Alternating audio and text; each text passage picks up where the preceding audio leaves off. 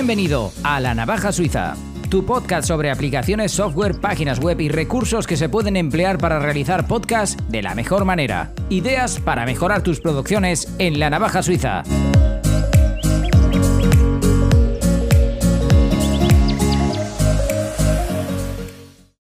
¿Qué tal amigos? Bienvenidos a la Navaja Suiza. Si en el anterior episodio hablábamos de un editor de audio, hoy vamos a hablar de otro editor de audio, también gratuito, con otras opciones, con otros pros, con otras contras. Vamos a hablar de los pros de Audiodope, Audiodop, un programa gratuito que, bueno, muy similar a Soundforce en cuanto al interface. Es un interface clásico, por así decirlo, como pueda ser el de un editor de texto, muy sencillo pero con algo, con cosas destacadas, enfocado mucho al sonido, evidentemente. Bueno, lo primero para grabar un, para capturar un sonido, nos vamos a New, si queremos eh, grabar una nueva toma, o si queremos abrir una es simplemente arrastrar o darle a Open y ya podemos empezar a editar el audio o a grabar el audio. Vamos a New, eh, seleccionamos el Sample Rate, como siempre 4400, es una cosa que está bien, 48000 para otros, en fin, lo que queráis. A partir de ahí está todo bien. Canales eh, seleccionamos estéreo o mono, como queramos, y ya tenemos el, archivo, o sea, ya tenemos, digamos, la base para empezar a grabar.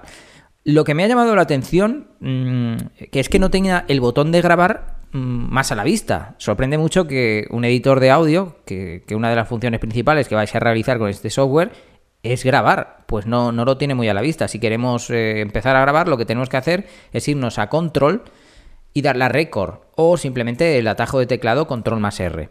Lo que hace esto es abrir una grabadora, una grabadora pequeña pero mm, tampoco te permite, eh, bueno, minimizar la ventana principal para quedarte solo con la grabadora, con lo cual estás, eh, bueno, pues ocupando demasiado, demasiado espacio en pantalla, ¿no? No tiene mucho sentido. Bueno, le damos al rec y lo primero que me llama la atención es que la grabadora tiene un búmetro bajo, pero es un búmetro de baja sensibilidad, no tiene demasiada sensibilidad. Yo prefiero que tenga más sensibilidad, va, va como a golpes un poco, eh, no sé, es difícil controlar un búmetro en esas condiciones yo prefiero que tenga mayor sensibilidad. A ver, mm, sirve, ¿eh? es válido totalmente para grabar este software, pero a mí me gusta bastante más que tenga sensibilidad y que tenga más recorrido para poder ajustar más o menos. Bien, una vez tenemos la, la toma, volvemos al editor y aquí ya podemos empezar a editar con, bueno, muy, muy parecido, como digo, a Soundforce. Además, este programa, a diferencia del que analizamos eh, en el, capítulo anterior, que era el Ocean Audio, este sí que te permite arrastrar y soltar fuera de la ventana, con lo que facilita mucho la edición, ¿vale? Eh, es una de las cosas positivas, sin duda alguna, quizá lo más positivo de este programa, que permite arrastrar fuera de la ventana y, con eso adelantamos bastante a la hora de sacar eh, trozos de audio, sobre todo eh, cortes para la promo, para hacer cualquier tipo de cualquier tipo de, promoción del programa. Bueno, mm, además los atajos de teclado, pues el botón suprimir para eliminar una muestra, mm, en fin podemos, eh, podemos hacer bastante, podemos mutear un trozo, seleccionamos manteniendo apretado el botón izquierdo, muy similar, muy similar a los editores. El punto de momento fuerte, ya digo, es arrastrar y soltar fuera de la ventana principal. Luego en Process, pues incluye todos los efectos y procesos que también están en, en Audacity todos. Y luego en VST Plugins, que en principio eh, coge los VST Plugins, pero yo no he podido configurarlo. Si lo consigo, pues rectificaré y diré sí que puede coger VST Plugins. Pero de momento no. Eh, sí que te da un enlace para descargarlos eh, desde su página, pero incluye muy pocos. Incluye muy pocos.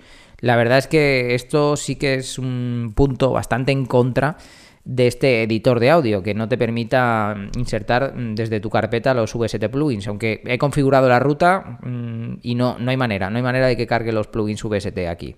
Si lo consigo, ya digo, lo, haré porque seguiré probándolo. Me ha gustado bastante este software y seguiré probándolo durante un tiempo. Bueno, poco más que destacar. Eh, luego para guardar la copia tienes eh, todos los formatos, el Wave, M3, OGG, el Monkeys Audio, Flag, Windows Media Audio, el Wackpack, True Audio, Musepack, bueno, formatos un poco extraños también, ¿eh?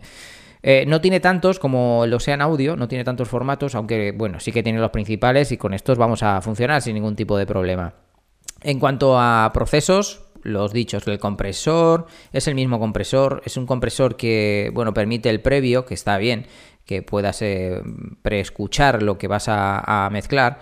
Luego, en cuanto a mm, realización de procesos, no es excesivamente rápido. La carga de. Yo creo que ahí sí que SoundForce, por ejemplo, lleva ventaja a la hora de cuando tienes que abrir un archivo, cuando tienes que renderizar un archivo, guardar un archivo. Mm, SoundForce es mucho más rápido que tanto AudioDeop como Ocean Audio, los dos programas de los que hemos estado hablando estas últimas semanas, los dos editores con los que hemos comparado.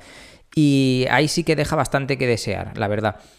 Como digo, otro editor que puedes probar como opción curiosa, tiene un botón para pasar de texto a voz, que bueno, puede ser, puede ser interesante en algún momento hacerlo, aunque tienes páginas web que lo hacen y bueno, tampoco es una cosa que vayas a usar de continuo. Bueno, si lo usas mucho, pues este puede ser un programa interesante para probar.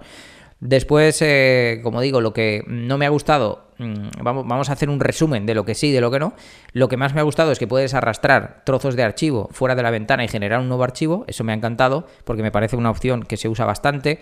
Y después lo que no me ha gustado es que no he podido configurar fácilmente los VST plugins. Quizás sea un error mío, pero ya digo, he puesto la ruta y normalmente funciona.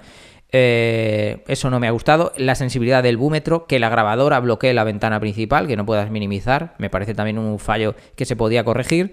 Bueno, por lo demás es un software que nos puede servir muy mucho si no queremos comprar SoundForce o si queremos probar alternativas a Audacity. Hasta aquí la navaja suiza. Suscríbete para más episodios. Un abrazo. Hasta aquí la navaja suiza, tu podcast para aprender a optimizar tu podcast.